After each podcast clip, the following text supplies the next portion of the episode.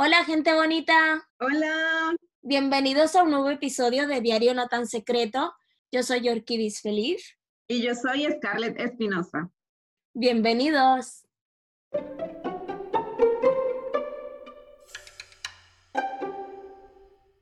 ¿Qué tal, negra? Muy bien, gracias a Dios, muy bien. Estoy ya genial, gracias a Dios. Ya te veo, ya te veo como más enérgica. Otra cara, ¿no? Sí, totalmente. Los últimos podcasts estabas como que... Mm, sí, se notaba la carita, ¿no? Y también la voz, todo. Yo quería preguntarte, tú que estuviste en el tema del COVID, ¿cómo hiciste para asimilar la situación?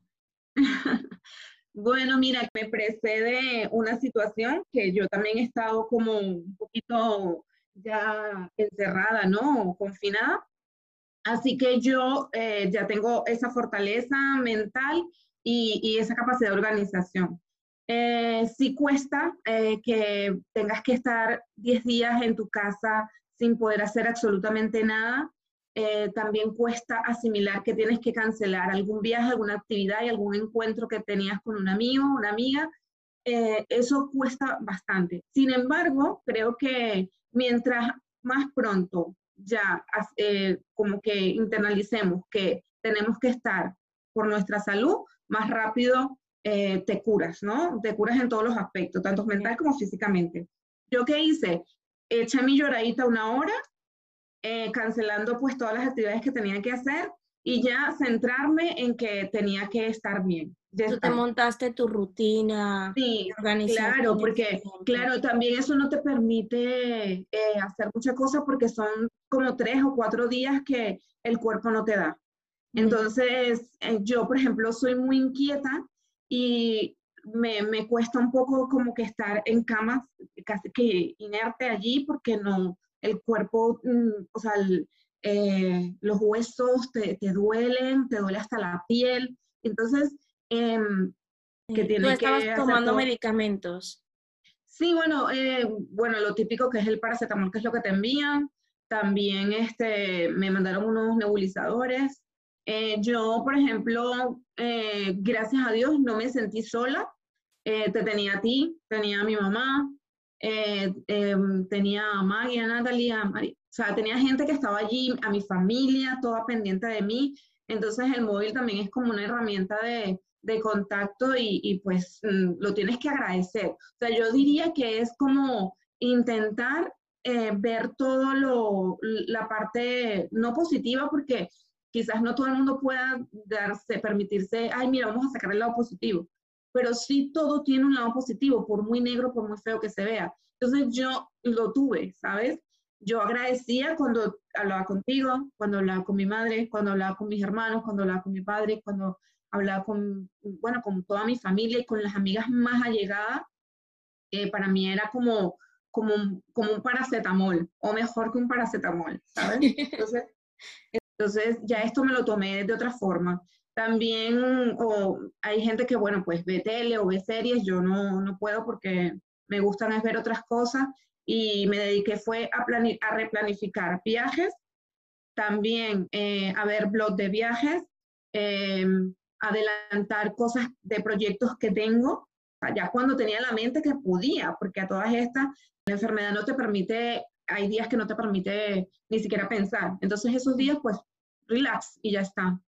Que tu cuerpo fluya y eso es todo. Ya está es como que cada uno lo tiene... has hecho súper bien, negra, de verdad. Sí, y admiro la fuerza que tienes, porque tú has pasado cada una. Sí, yo de todo saco oportunidades y, la verdad que eh, ya he aprendido hasta disfrutármelo al máximo, en serio.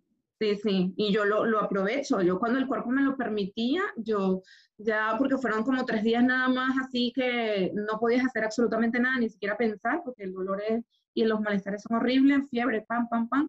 Y lo demás, pues ya te digo yo. ¿Qué malestares te dieron a ti? Uy, todo, todo. O sea, porque todo el mundo le da diferente. Sí, a mí me dio, este, bueno, lo normal que es fiebre, el malestar general, eh, me dio, bueno, la tos que todavía la tengo, es horrible, es, lo que peor llevo. me dio pues una, una, así me picaban las manos y se me hincharon, me salió erupción en, así por las ingles y por los brazos. Eh, ¿Qué más? pero igual, ya me queda todo, todavía me queda un poco de tos. Me ha dicho mi compañera de piso que eso tiene que ver con el cerebro. Espero que no me quede ninguna secuela, no creo, aparte de la tos, pero gracias a Dios, pues nada. Eh, una experiencia, ya he creado anticuerpos. ¿Y te vacunarías? Eh, sí, yo sí. ¿Tú recomiendas a la Em, gente que se vacune? Ah, claro, sí, sí. O cada quien, pues lo que, pero yo sí creo que hay que hacerlo porque es como una responsabilidad eh, social y también eh, se sabe que la mayoría de las personas que tienen la vacuna le da un poquito menos. No quiere decir que no le va a dar, hay que seguir cuidándose, pero le va a dar un poco más suave. Sí, es verdad que estoy hablando ahora con una compañera de la oficina que su abuelito tiene las dos dosis y está crítico. Entonces, pues El tema de la vacuna, yo no me siento muy segura de ponérmela porque hay muchas cosas que no entiendo, que no tienen coherencia y por el momento yo vacunarme no lo tengo pensado. Pero bueno, entiendo que hay gente que tiene mucho miedo y que la necesita. Pues sí, yo, yo de mi parte sí, creo que lo, yo lo, obviamente lo voy a hacer. Yo tenía mi cita ya pautada, pero como yo llegué el 1 de julio de viaje y, y, y ya el día 3 ya tenía el, el, el, virus, entonces no me dio tiempo, pero eh, sí, me la, me la voy a colocar. Creo que tengo que esperar seis meses. Entonces, bueno, dentro de seis meses pues iré a mi cita y ya está. ¿Y qué le recomiendas a la gente negra? Bueno, nada, yo, este, las personas que les toque pasar por esto, tengan o no vacuna, que se lo tomen lo mejor que puedan, que ser positivos, la parte mental es súper importante y no tener miedo, aunque hay momentos concretos en que sí tienes, sientes un poco de miedo, porque bueno, creo que es normal y hay que permitírselo, el llorar, tener miedo, todas esas cosas hay que permitírselo, pero no quedarse allí y cuidarse mucho. Eh, te vayas a vacunar o no, pues cuidarse. Muy bien, negra. Gracias, Melita. Quiero enviarle un saludo a todos los oyentes y agradecerles que nos escuchen cada semana. Os queremos enviar un abrazo fuerte y nos vemos en el próximo podcast. Hasta la próxima.